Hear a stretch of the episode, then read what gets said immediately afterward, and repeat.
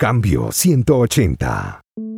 Si yo te acepto en mi red social, tú vienes con tu mensaje, yo te doy mi opinión y tú no me respondes, ni me das las gracias, ni me rebates, ni me dices nada, pues llega un momento en que no te quiero como amigo, te borro y se acabó. Las redes sociales están sustituyendo a los lugares de encuentro físico. La comunidad ahora es global, no es la comunidad del vecindario, el pueblo, el trabajo o la iglesia.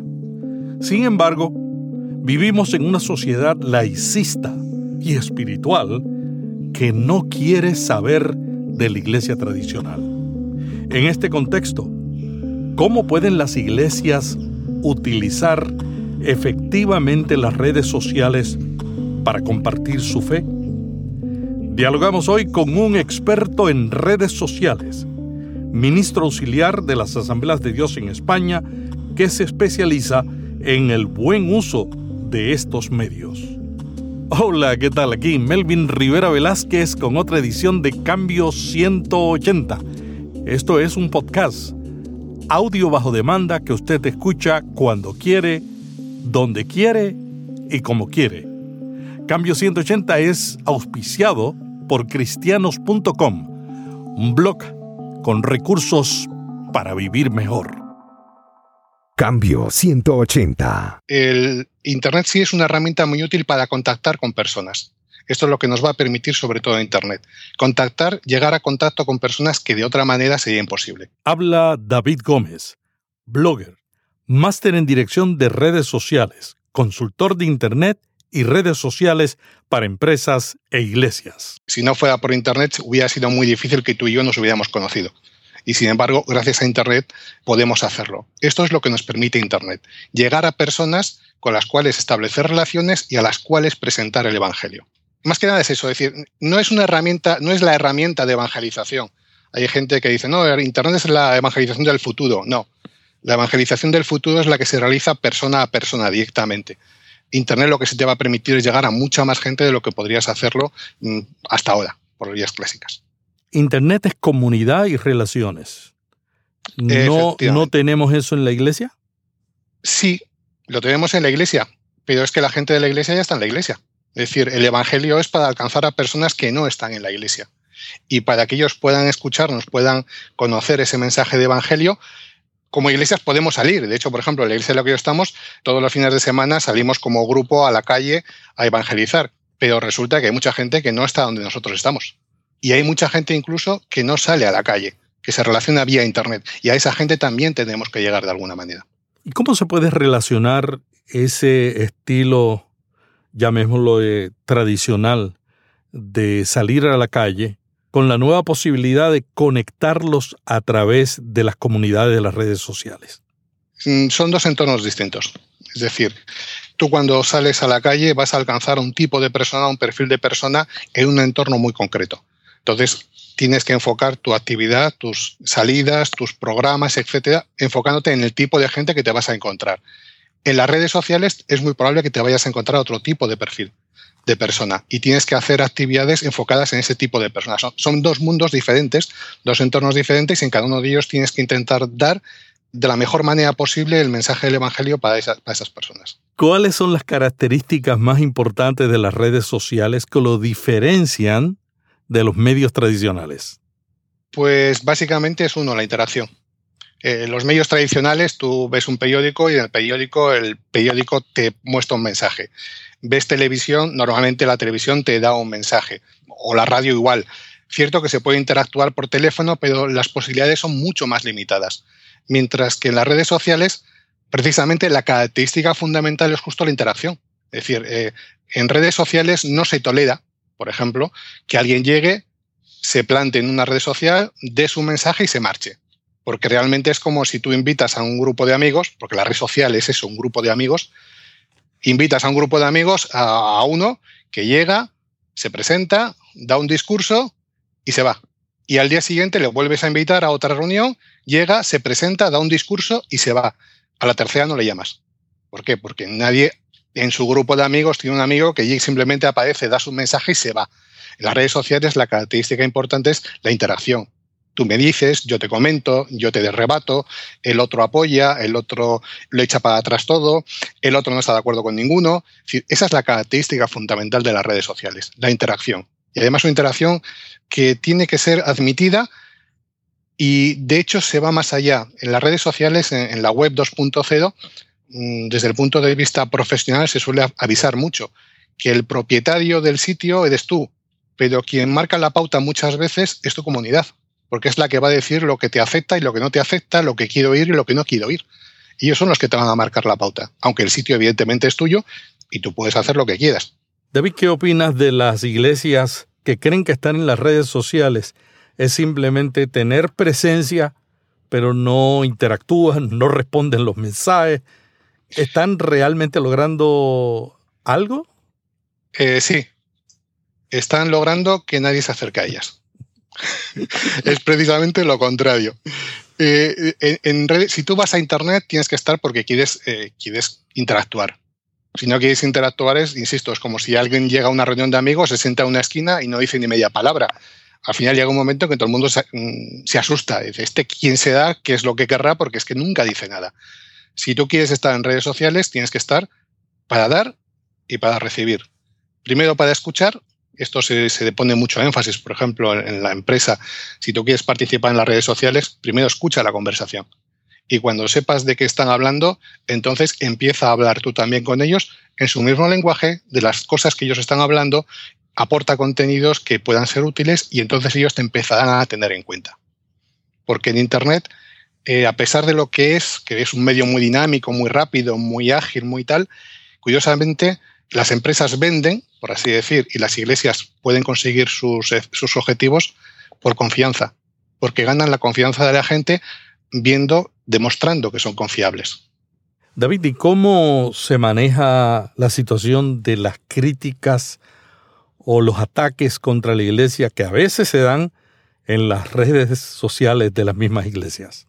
Efectivamente. Pues esto es lo primero que se enseña a nivel profesional. Es decir, antes de tirarte en paracaídas, tienes que saber cómo se usa el paracaídas de emergencia. Pues esto es lo mismo. Antes de poner un contenido, tienes que saber qué vas a hacer si ese contenido te lo critican, te lo tiran por tierra. Y esto hay que tenerlo muy bien preparado, bien trabajado, bien orado también y, y tener muy claro lo que se quiere conseguir. Lo primero es la humildad. Es decir, yo subo un contenido y tengo que asumir que puede haber gente que no esté de acuerdo. Perfecto, es respetable. Tú dices que no te gusta, yo digo que sí, y aquí no, pasa nada. Es decir, lamento que esa sea tu opinión, pero bueno, ya coincidimos en otra cosa. Esto con respecto a la, digamos, a la crítica del que está en desacuerdo. Puede venir una crítica de una persona que realmente tiene razón. Acabas de subir algo y has metido la pata. Has dicho algo que no debías o has comentado algo que, estaba fuera de tono, o te has equivocado en colocar una coma de sitio y lo que era una cosa parece la contraria. Hay que reconocerlo, dar las gracias por la corrección y corregir lo que se ha hecho mal. Y luego está lo que se llaman, se conoce como troll en el mundillo este, que es la persona que va a hacer daño. Puede ser porque es alguien que tiene algo contra ti o contra la organización o contra la iglesia y va expresamente a hacer daño, o lamentablemente hay mucha gente que tiene mucho tiempo libre en Internet y se dedica simplemente a hacer daño, porque sí. Había un compañero mío que hizo un artículo y le criticó el mismo 350 veces con 350 cuentas distintas. O sea, el tío se hartó de crear cuentas en Google para... El, otro le veía y le, prohibía el acceso y el hombre tuvo la paciencia de hacer 350 cuentas distintas simplemente para, insultar. Entonces, ese tipo de gente eh, directamente no se le permite, estableces tus normas de, de, crítica en tu propia web, porque tú eso lo puedes hacer, no se admitirán comentarios ofensivos, comentarios que afecten a terceros, estos serán borrados y no va a haber ningún problema. Y los demás, pues si son razonables y son entran dentro de un cierto respeto, pues los aceptas y punto. Los agradeces como un comentario más, una opinión más, y intentas aprender de ellos. Sabes que a mí me pasó una experiencia de ese tipo. El año pasado publiqué tres podcasts sobre el tema de la reforma. Yo sé que tú estás trabajando en la Comisión de los 500 años de la Reforma en España de las iglesias. Y ese programa, esos programas que hicimos, fueron muy educativos, muy educativos. Y desde el principio con las personas que yo entrevisté les dije, no vamos a enfocar las diferencias de hace 500 años. Vamos a enfocar la discusión alrededor de la contribución en la traducción de la Biblia y el cambio de la liturgia. Y así lo hicimos, pero tuvimos cientos de gente evangélico, católico, ateo, Yo dije, si fuera así en todos los podcasts. o sea, no la, la clase de crítica, sino la abundancia de, de participación y diálogo. Pero no era un diálogo constructivo y habíamos dicho que este no era un podcast ni eran ni íbamos a admitir comentarios ofensivos, porque realmente lo que hacemos con la reforma es conmemorar conmemorar un acontecimiento que cambió la historia del mundo, especialmente la historia de la traducción. ¿Tú has tenido alguna experiencia, además de esa que, que contaste de tu amigo, en alguno de los sitios que tú manejas? Sí, sí, hace, no hace mucho pusimos un artículo en, la propia iglesia, en el blog de la iglesia, y fue un artículo que promocionamos a través de, Facebook, de los anuncios de Facebook, y hubo un montón de, comentarios positivos, neutros, y hubo eh, varios incluso negativos. Lo bueno es que si los gestionas correctamente, puedes darle la vuelta. Hubo una persona pues que decía que no estaba de acuerdo con nuestro contenido, con nuestro artículo, porque ella era muy feliz como estaba y que ya tenía su vida muy arreglada. Bueno, el comentario fue, oye, pues nos, nos alegramos mucho por usted. Y de repente eh, la señora nos dio un me gusta al propio comentario. Con lo cual dices, bueno, pues vale. Hubo otra persona que nos afeó todo lo que estábamos haciendo llevándolo por otro sitio. La respuesta fue decirle, oye, lamentamos que pienses esto, pero con respecto a tu cuestión, pues bueno, te queremos puntualizar y le puntualizamos una serie de aspectos, con lo cual la conversación quedó cerrada. Hubo una tercera persona que es el típico troll, que fue eh, a meter el dedo en el ojo y si es posible hasta, hasta el cerebro. En estas cuestiones, simple y llanamente, mm, la mejor respuesta es no responder, porque la propia persona se está, digamos, poniendo en evidencia con ese propio planteamiento. Si además hubiera sido ofensivo hacia terceros, entonces automáticamente se borra. Los demás no, los demás si no están de acuerdo se pueden dejar y lo que tú has comentado, no vamos a, tolerar eh, este tipo de debates mm, con descalificaciones personales y todos los que no cumplan estas normas serán directamente borrados. Los borras y ya está. No hay problema. Ahora, los demás no, los que sean razonables, los que haya discrepancia y sea una discrepancia razonada, oye, pues no lo compartimos, pero esa persona lo ha expresado y vamos a aceptar su, su planteamiento, o por lo menos respetar su punto de vista. David, el problema que yo veo es que muchas iglesias no capacitan a la gente que está a cargo de las redes sociales. A veces ponen un muchacho, ellos dicen, bueno, eh, Sutanito tiene 15 años, 16 años, él está todo el día en las redes sociales él es el encargado de las redes sociales en la iglesia. ¿Qué tú haces en tus capacitaciones? Porque yo sé que tú das entrenamiento a las iglesias. ¿Qué tú recomiendas en casos como ese? Pues lo primero que suelo hacer o suelo decir es que evangelizar no es programar. Cuando vamos a las redes sociales, cuando vamos a Internet, cuando vamos a, a subir contenidos, necesitamos personas que tengan algo que compartir. Esto es lo principal. Es decir, como los, los apóstoles en Hechos, buscamos a personas llenas del Espíritu Santo, de buen testimonio, pues es lo mismo. ¿Qué necesitamos? Necesitamos llevar la web. Pues necesitamos alguien de buen testimonio, una persona con una trayectoria cristiana probada, con una madurez probada, porque aprender a utilizar las redes sociales se aprende en cuestión de horas. La parte técnica es muy sencillita. Yo he enseñado a un, a un obrero de una iglesia a usar un WordPress por teléfono en 20 minutos. Entonces, en 20 minutos la persona estaba ya publicando sus contenidos, subía sus artículos y el hombre estaba alucinando. Dice, es muy sencillito. Digo, sí, sí, eso es muy sencillo.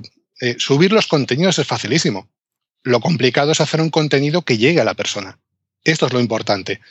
Personas que tengan algo que compartir. Lo otro se aprende y se aprende fácil. Compartir, no. Eso tienes que tener una relación personal con Dios y eso solo lo consigues con, madurez, con, una vivencia continua y con una vida llena del Espíritu Santo. David, ¿cómo las iglesias pueden relacionar en la estrategia digital los sitios web, los boletines de correo electrónico con las redes sociales? Son tres ramas distintas. tu sitio base, eh, yo suelo decir a todas las iglesias, está bien que tengáis página, o sea, mm, redes sociales y todo lo que queráis, pero primero el sitio web, porque esa es tu casa. Ahí las normas las pones tú. En las redes sociales las normas te las pone eh, Mark Zuckerberg o te lo pone cualquier otro. Pero en tu sitio web tú pones las normas. Tú subes los contenidos cuando quieres y como quieres. Eh, la red social es el sitio donde vas a utilizar, o es la herramienta que vas a utilizar para darle mayor visibilidad a los contenidos. Entonces, a través de las redes sociales, la gente que lea tus contenidos, si son interesantes para ellos, ellos lo van a compartir con sus amigos. Exactamente igual que hay en la vida real. Realmente es que muchas veces pensamos, esto es digital, es otro mundo. No, no. Es lo mismo que pasa en la calle. Oye, que he visto algo que tienes que venir a verlo. Pues es lo mismo. Redes sociales lo que hacemos es una herramienta más fácil para ayudar a los que los vean, a los que accedan a nuestros contenidos, a compartirlo con sus amigos. Y el boletín de correo electrónico es una herramienta muy importante, quizás de las más importantes a la hora de fidelizar. Tú puedes conocer a mucha gente a través de las redes sociales. Esa gente que te conoce a través de las redes sociales llega a tu sitio web, ve que tu sitio web tiene contenidos interesantes para su vida y entonces se apunta al boletín. A partir de ese momento tienes un acceso mucho más directo a esa persona puedes personalizar mucho más los mensajes, los contenidos, te puedes relacionar con ella de forma mucho más directa que a través de una red social que es más pública. Puedes mandar mensajes directos en redes sociales, pero es otro enfoque distinto. La red social es más para grupo, mientras que el boletín de correo electrónico, aunque se mande a miles de personas, su enfoque es más personalizado. Entonces, la idea es, subo contenidos a mi sitio web, los pongo al acceso de mis, de mis allegados ya a través del boletín de correo electrónico y pongo las redes sociales para que faciliten el que otros que no me conocen me puedan llegar. ¿Cómo las iglesias pueden usar las redes sociales para incrementar el alcance de sus contenidos? Por ejemplo, una de las redes más sociales y que peor se suele utilizar suele ser Facebook, que es la más, mm, ahora mismo la más eh, importante a nivel de, movimiento.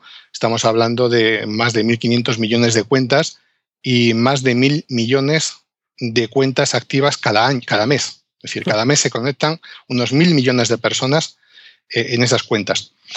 Eh, una de las cosas que se suele hacer es unir todas las redes sociales en una. Yo publico en mi web y de mi web sale para todas y sale exactamente el mismo mensaje en todas. Las redes sociales son diferentes, cada una tiene su propia idiosincrasia y en cada una tienes que hablar de forma distinta. Tú haces un contenido sube el contenido a Facebook, haces un enlace con una imagen y pone un comentario a ese contenido. No subas simplemente el enlace y ya está. Pon un comentario, lo que a ti ese, ese contenido te sugiere, lo que ese contenido te motiva, eh, lo que ese, ese tema ha, ha, podido actuar en tu vida, de tal manera que otras personas puedan verlo, puedan ver el contenido y puedan dar su opinión, porque es de lo que se trata precisamente. No, no de subir consignas. de anunciar. Exactamente. Facebook está muy lleno de, fotos con mensajitos que son consignas, consignas, consignas. Pero, pero eso a ti, ¿en qué ha cambiado tu vida? Entonces tú puedes decir, esto ha cambiado mi vida por esto, por esto y por esto. Y los que lo lean de tu red social, lo que van a ver es que realmente, ostras, esto ha tocado a mi amigo. Yo quiero ver qué es lo que ha pasado, qué es lo que ha hecho, eh, de qué manera esto le ha tocado en su vida. Entonces, de eso se trata, de subir contenidos indicando qué cosas puede encontrar esa persona dentro de ese contenido haciendo preguntas que te ayuden a pensar, animando a la persona, por ejemplo, mm, algún artículo que hemos subido recientemente es eh, La vida me es insoportable en la página web de la iglesia. Entonces, era un artículo que trataba sobre la depresión, sobre el no encontrar sentido a tu vida, y entonces en el enlace, estaba el enlace, pero luego en la pregunta hacíamos preguntas. ¿Tienes realmente un sentido para tu vida? ¿Hay algo que no te termina de convencer? Porque lo que intentas es que la persona realmente eh, le impacte lo que está viendo. No tanto la foto, que también, no tanto el título del artículo, que también se busca, pero sí porque eso te va a enseñar algo. O sea, si tú lees esto, algo va a cambiar en tu vida. Y eso es de lo que se trata de hacer. Más que de consignas, de sentimientos, de emociones, de ver de qué manera el Evangelio cambia tu vida. ¿Qué importancia tiene el lenguaje que utilizamos? Total. Yo suelo decir a la gente que si tú sales, escribes un mensaje que para nosotros sería muy natural. Pero dices, eh, tienes que humillarte ante la cruz de Cristo y dejar que su sangre te limpie de tu maldad y de tu pecado, para que puedas ir al cielo. Para nosotros es un mensaje muy claro, muy sencillo, lo entendemos todos. Pero, por ejemplo, eh, te voy a hablar desde el punto de vista de España. Si tú hablas de pecado, mucha gente en España lo que va a pensar es en robar, en fornicar o adulterar y poco más. Es decir, yo no hago nada de eso, por lo tanto yo no peco. Si le hablas del cielo, el 80% te va a decir que la vida se acaba con, con, la muerte, o sea que me estás hablando de un cielo que no sé qué. Eso a mí, si le hablas de humillar, humillarte aquí es eh, ser, dejarte insultar, dejarte menospreciar, dejarte, o sea, me tengo que dejar menospreciar e insultar por Dios. Y además cubrirme con sangre chorreando. Decía, esta gente está loca. La gente no entiende ese lenguaje. Tenemos que acercarnos a ellos en el lenguaje que ellos entienden. Entonces, hablar como ellos hablan, evidentemente saltándonos algunas palabras, pero hablar como ellos hablan y transmitirles lo que Dios puede hacer en sus vidas. Más que el mensaje estricto del reino de los cielos se ha acercado, y eso a mucha gente le dice, bueno, ¿y eso qué? O Dios me ama, y es verdad, bueno, y, si me ama, ¿por qué permite que esté, que esté así? Sino decirle, oye, tú tienes problemas en tu vida, Dios tiene una respuesta para ti. ¿Cómo? Y empiezas a hablar. Pero el enfoque es distinto. Si hablamos como hablamos en la iglesia, no nos entiende nadie. De hecho, a veces no nos entendemos ni nosotros. David, tú trabajas como consultor de empresas que cuidan y controlan su imagen de marca. ¿Qué puede hacer una iglesia donde la marca de la fe está siendo desacreditada por algunos líderes inescrupulosos? Pues antes te decía que en Internet lo que marca la diferencia es la confianza. Lo que tienes que demostrar es que tu mensaje, tu imagen, es coherente, es consistente. Que tú estás hablando de, de, fe, estás hablando de amor, estás hablando de cuidado y eres una iglesia que demuestra su fe, que demuestra su amor y que demuestra su cuidado. Y que esto lo hace durante, en el tiempo. Esto llega a marcar la diferencia en el sentido de hay gente que dice esto, de ostras, aquí hay una iglesia que dice esto y que lo vive. Entonces, esto es un trabajo de mucho tiempo de Internet. Eh, nosotros cuando vamos a hablar con empresas le decimos, establecer resultados te va a llevar de seis meses a un año. O sea, tú empiezas ahora, pero hasta dentro de seis meses, un año, tu imagen no va a ir cambiando, va a ir habiendo pasos, pero no va a haber ese gran cambio hasta dentro de un tiempo, porque es cuestión de consistencia, es cuestión, de confianza, es cuestión de, que realmente seas lo que dices ser y que vivas lo que dices. Y a partir de ahí la gente lo va viendo, lo van comentando entre ellos, por esto hay que dar tiempo, y llega un momento en que la marca de la fe queda acreditada precisamente por la vivencia de esa fe. Hay un término que se utiliza mucho en el área del marketing digital y en las redes, los huérfanos digitales. ¿Quiénes son esos huérfanos? Bueno, eh, hay dos líneas diferentes de huérfanos digitales. Una línea de huérfano digital es el, el joven o la generación que ha nacido con el boom de Internet en el sentido de que los padres no conocen el uso real, el uso correcto de, de, las redes sociales digitales, no conocen el uso correcto de Internet, no conocen los riesgos de Internet y por lo tanto los hijos están aprendiendo a usarlas como buenamente pueden. Entonces, en ese aspecto se dice que son huérfanos digitales porque no tienen un tutor que les guíe, les acompañe en este proceso. Por México y por Sudamérica también se le da otro enfoque al huérfano digital y es el niño que está creciendo sin padres porque el padre está pegado a la tablet o al smartphone mientras el crío está a su lado. De hecho, muchas veces hasta le da un smartphone al crío para que el crío se entretenga con el smartphone mientras está viendo su red social, su correo electrónico, etc. Entonces, se les llama también huérfanos digitales por esto, porque, porque están creciendo sin padres, porque los padres están enganchados al mundo digital. David, ¿cuáles son los errores más comunes que cometen las iglesias al usar las redes sociales? Mm, básicamente dos. Uno, utilizar la red social como si fuera un tablón de anuncios. Llego, clavo mi mensaje y me voy. Me contestan 300 y no respondo a nadie. Entonces, ese es el, el principal, porque la gente mmm, aprecia que se le tenga en cuenta. Entonces, si yo te acepto en mi red social, tú vienes con tu mensaje, yo te doy mi opinión y tú no me respondes, ni me das las gracias, ni me rebates, ni me dices nada, pues llega un momento en que no te quiero como amigo, te borro y se acabó. Entonces, ese es el primero. Y el segundo es que si venimos, venimos para estar. Es decir, no puedes publicar un contenido hoy, otro contenido eh, dentro de seis meses, otro contenido dentro de un año, porque si estás es para, aportar algo. Si no vas a aportar nada o parece que estás muerto, pues lo mismo, te borro. Y a veces también la contra. La contra es más complicada, pero puede pasar. El que está todo el santo día publicando contenidos. Entonces llega un momento en que el que tiene su, timeline lleno de, solamente de una misma entidad, llega un momento en que dice, oye, lo siento mucho, me gustas, pero es que no, veo a mis amigos. Entonces, te borro. O sea, esos tres problemas pueden ser los más importantes. El último menos, porque las iglesias no suelen tener tanta gente como para poder hacer este tipo de contenidos, pero los dos sí. el no responder, el no contestar y no interactuar con la gente, porque además no creas esa confianza. Y el segundo es no tener continuidad, no tener una presencia constante. He venido para quedarme, para estar con vosotros. David, sobre ese punto de la continuidad, alguna gente piensa que como los usuarios de las redes sociales cambian de hora a hora, es bueno repetir un mensaje. ¿Tú estás de acuerdo con eso? En algunas redes sí. Eh, Twitter, por ejemplo, si pones un tweet, pues te va a ver probablemente con suerte, estaríamos hablando de un 2% de tus seguidores. En Facebook tampoco va a ir mucho más allá. En Facebook, por ejemplo, te va a ver por alcance orgánico menos del 1% de tus seguidores. Facebook hace una especie de estudio y analiza qué gente es la que más te sigue, qué gente es la que menos, y por lo tanto a ellos se les presenta. El resto simplemente te ignora.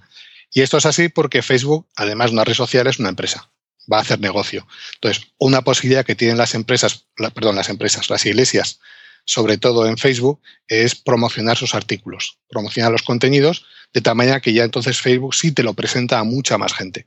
No suele ser muy caro, con, con 5 o 10 euros se puede alcanzar bastante gente, pero en principio, pues esto es lo que, esto es lo que hay. Se puede repetir, pero no, en Facebook no se puede repetir lo mismo varias veces. O sea, podrías repetirlo pero un mes, dentro de un mes, dentro de, tres meses. O con una imagen diferente y un texto diferente. Evidentemente, con imágenes y textos diferentes, sí, lo puedes repetir. Pero si el contenido es el mismo, es preferible hacer esto en Facebook, estamos hablando, con días de diferencia y con contenidos por medio. En Twitter no, en Twitter sí lo puedes hacer más, más rápido, aunque también conviene cambiar imágenes y textos. ¿Cuáles son las mejores horas para publicar en las redes sociales?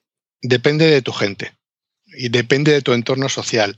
Si vives en un entorno industrial donde la mayor parte de la gente trabaja a turnos, en fábricas a tres turnos, pues eh, la gente sale de trabajar. Aquí en España, por ejemplo, es eh, a las 3, a las, perdón, o a las 2, a las, a las 10 y a las 6 de la mañana. Entonces, podría ser en esos rangos un poquito más tarde.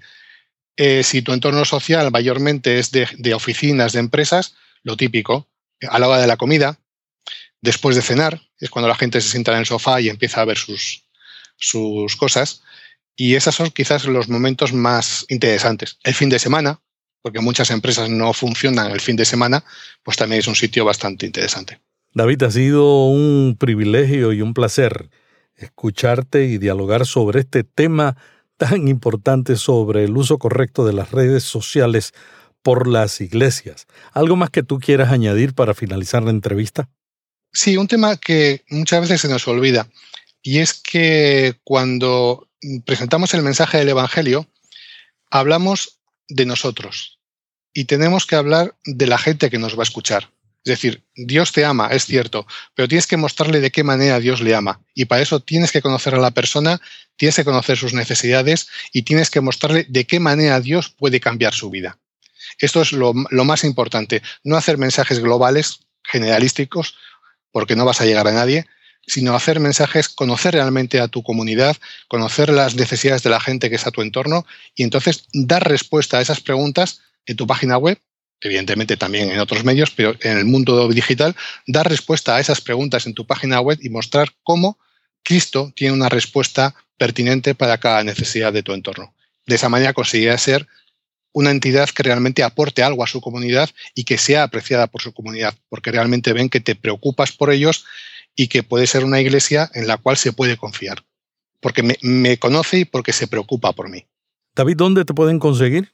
Pues me podéis encontrar en un sitio muy sencillo, evangelizar.es, y ahí pueden acceder a todo tipo de, contenidos donde doy pautas un poquito y de añadiendo más para que las iglesias puedan utilizar Internet de una forma más, más ética, más creativa, más profesional y luego en mi sitio eh, profesional están enlazados también de todas maneras, que es davidgomez.eu. Muchas gracias a David Gómez, máster en dirección de redes sociales, consultor de Internet y redes sociales para empresas e iglesias y además un blogger. La semana que viene continuaremos dialogando sobre temas de importancia para pastores y líderes. Hasta aquí Cambio 180. Cada semana, Melvin Rivera Velázquez dialoga con destacados invitados sobre temas de interés para pastores y líderes. Cambio 180 le ayuda a mantenerse relevante en un mundo cambiante. Si este podcast le gustó, vaya a iTunes y suscríbase para recibirlo automáticamente lo publiquemos. También déjenos ahí una valorización y comentario. Para más artículos sobre estos temas, visite cambio180.com. Cambio 180.